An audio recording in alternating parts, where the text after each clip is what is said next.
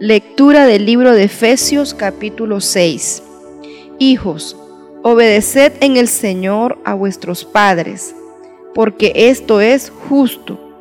Honra a tu padre y a tu madre, que es el primer mandamiento con promesa, para que te vaya bien y seas de larga vida sobre la tierra.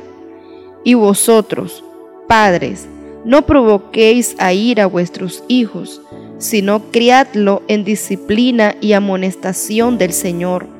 Siervos, obedeced a vuestros amos terrenales con temor y temblor, con sencillez de vuestro corazón, como a Cristo, no sirviendo al ojo, como los que quieren agradar a los hombres, sino como siervos de Cristo, de corazón, haciendo la voluntad de Dios sirviendo de buena voluntad como al Señor y no a los hombres, sabiendo que el bien que cada uno hiciere, ese recibirá del Señor, sea siervo o sea libre. Y vosotros, amos, haced con ellos lo mismo, dejando las amenazas, sabiendo que el Señor de ellos y vuestro está en los cielos, y que para Él no hay acepción de persona.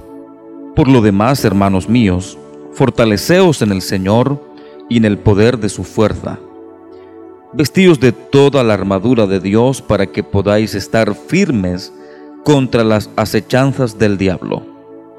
Porque no tenemos lucha contra sangre y carne, sino contra principados, contra potestades, contra los gobernadores de las tinieblas de este siglo contra huestes espirituales de maldad en las regiones celestes.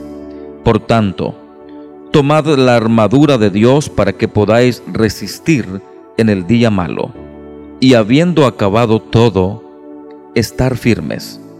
Estad pues firmes, ceñidos vuestros lomos con la verdad y vestidos con la coraza de justicia, y calzados los pies con el apresto del Evangelio de la paz sobre todo, tomad el escudo de la fe, con que podáis apagar todos los dardos del fuego del maligno. Y tomad el yelmo de la salvación y la espada del Espíritu que es la palabra de Dios, orando en todo tiempo, con toda oración y súplica en el Espíritu, y velando en ello con toda perseverancia y súplica por todos los santos y por mí, a fin de que al abrir mi boca me sea dada palabra para dar a conocer con denuedo el misterio del Evangelio, por el cual soy embajador en cadenas, que con denuedo hable de él como debo hablar. Hermano amado y fiel ministro del Señor, el cual envía a vosotros para esto mismo, para que sepáis lo tocante a nosotros y que consuele a vuestros corazones. Amor con fe de Dios Padre y del Señor Jesucristo. La gracia sea con todos los que aman a nuestro Señor Jesucristo con amor inalterable. Amén.